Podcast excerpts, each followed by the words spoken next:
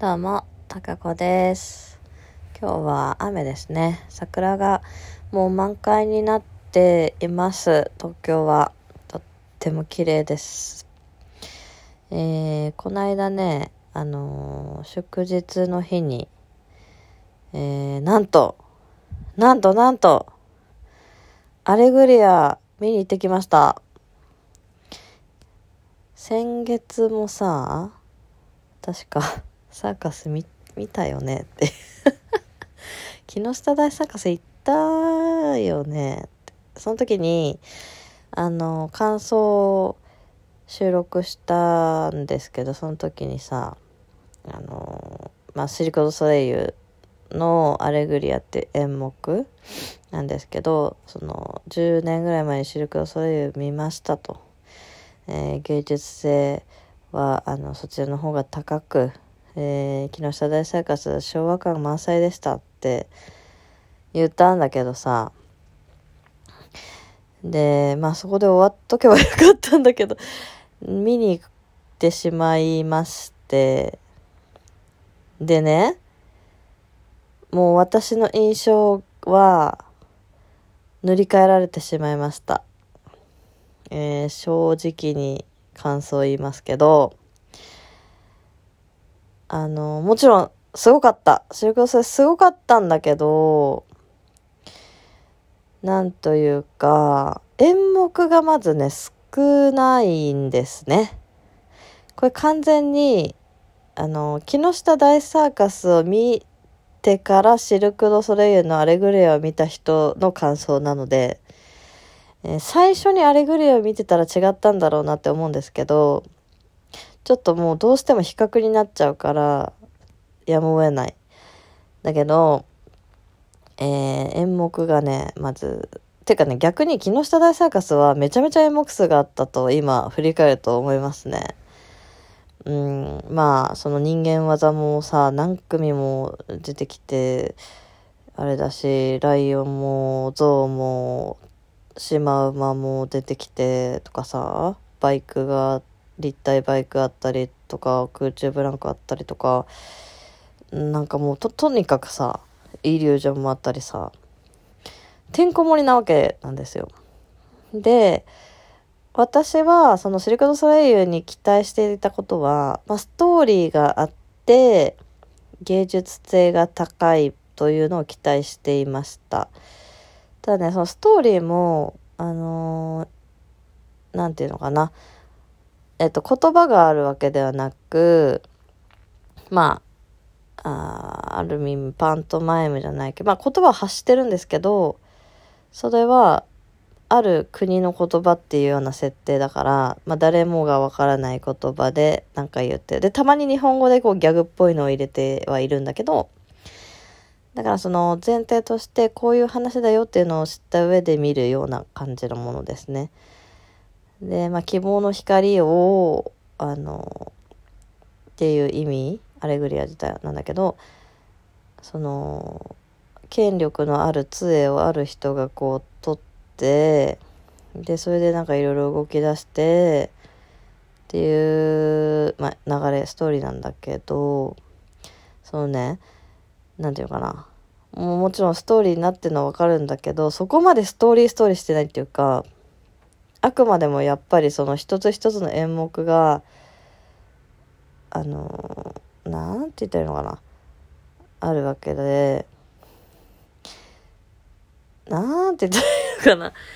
あのねだからねそのストーリーっていうか演目と演目の間につないでる感がめちゃめちゃあってつなぎでこの人たち出てきてますまあ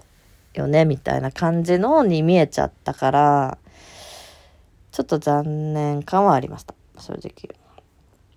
あので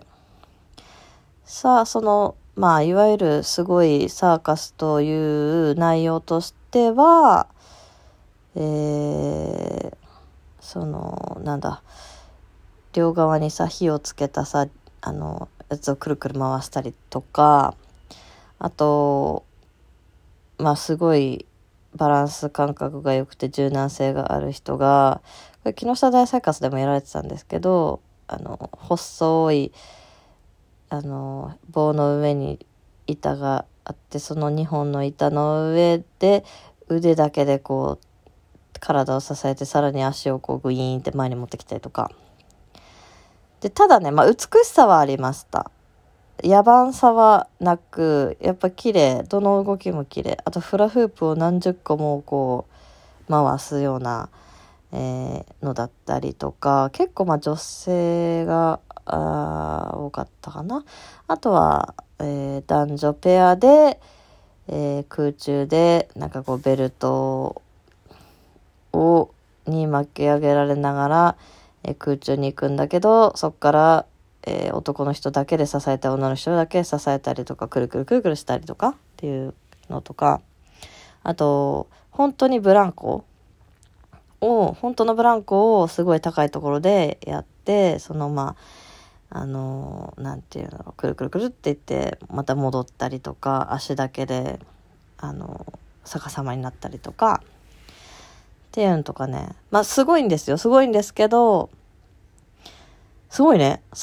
そう考えるとすごいんだけど、えー、演目としてそういう感じ。あとはまあ最後の方はみんなで、あのー、下がこう、ぽよんぽよんってトランポリンみたいになってるところをひたすらこう、くるくるくるくるくる、あの、飛び跳ねるみたいな、体操の床、種目でいう床みたいなやつをみんなでバーってやったりとか。で、一番最後はやっぱり空中ブランコなんですけど、っ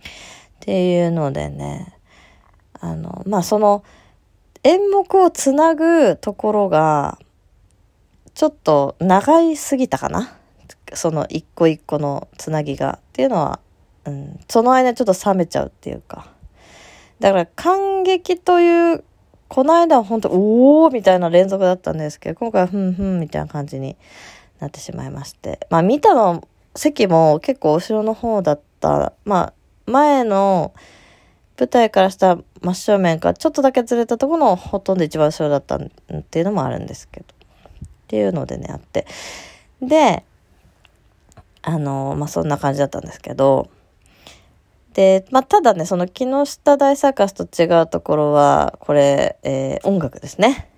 まあ、照明もだけど、結構まあ凝っていると。で、音楽は基本生演奏ですね。で、歌をね、歌ってる方が2名女の方いて、それも、あの、まあ演目に合わせてそれぞれ歌うと。で、歌ってる人もちゃんと、まあ、あの、歌手役として出てくるから、まあ、人役としてちゃんと出てるんですけど。でね、一番私が注目したのは、えー、弦の音がするぞと。なんだろう、バイオリンかな？うんって思ってて。したら、チェロのちっちゃい版みたいな。歩きながら弾ける、担いで弾けるチェロみたいな感じのがあって、エレキ、もちろんエレキなんですけど、あれが一番気になりました。見るとこ違うよね。あれなんていう楽器なんだろう。ちょっと、ちょっと調べただけで出てこなくて、かっこよかった。あの、ボディも黒っぽい感じで、まあ遠目だったんであんまりよくは見えなかったんですけど。うん、あれ、いいね。あれいいよ。あとあの、生バンドで言ってたアコーディオン。アコーディオンも良かったですね。あの、その、合間合間でこうなんだろうな出演者の方の後ろぴったりついて動きに合わせて演奏したりとかそれはすごい面白いなと思って見てましたね。あとベースの方は後ろずっと後ろで弾いてたかな。っていうのでねあの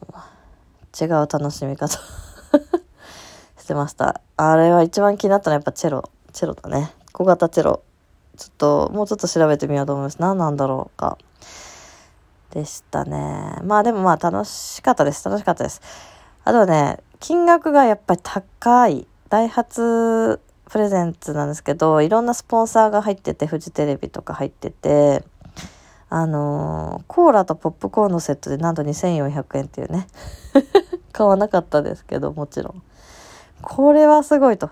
で、グッズも大量にやっぱりね、あの、洗練されたグッズが売られていて、まあやっぱ自前とは違う、そこはもう、あの、木下さんとは違って、えー、思いっきりそういう企業の力を使ってるなっていう感じはしたんですけど、とにかく高い。だからね、チケットも SS、ほぼ SS 席なんですけど、で、1万3800円だったの、大人が。それを考えると木下さんは、えっ、と、通常料金3000円で、席によってプラスで、まあ私が見たとこ5500円だったんだけど、もうめっちゃ良心的だなと思って。だから次見に行くんだったらどっち見に行きますかって言われたら木下さんに、えー、行きますね。うん。っていうかさ、そんな毎月、なん、2ヶ月 月1サーカス見る人いないとは思うんですけど、まあ、たまたまそういう機会があったので、えー、楽しんできましたけど。ということで、ちょっと今回あまり内容がうまく伝えられてないかなと思うんですが、とにかくね、チェロの小型のチェロ、ちょっとそれ調べたいと思います。また何か分かったらご連ご連絡 ご報告したいと思います。はい。じゃあ今日は、あの、サーカスの話でした。またね